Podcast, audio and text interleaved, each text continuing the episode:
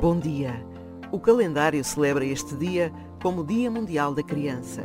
Como todos sabemos, a necessidade de celebrarmos datas está muitas vezes relacionada com a urgência de acautelarmos tantas e tantas situações que acontecem pelo mundo.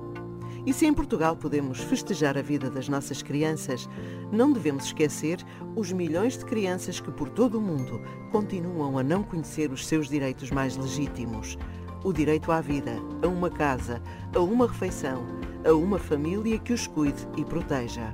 Basta a pausa deste minuto para nos alegrarmos com as nossas crianças e para recordarmos a urgência da paz no mundo, pedindo a Deus pelos mais frágeis e desprotegidos.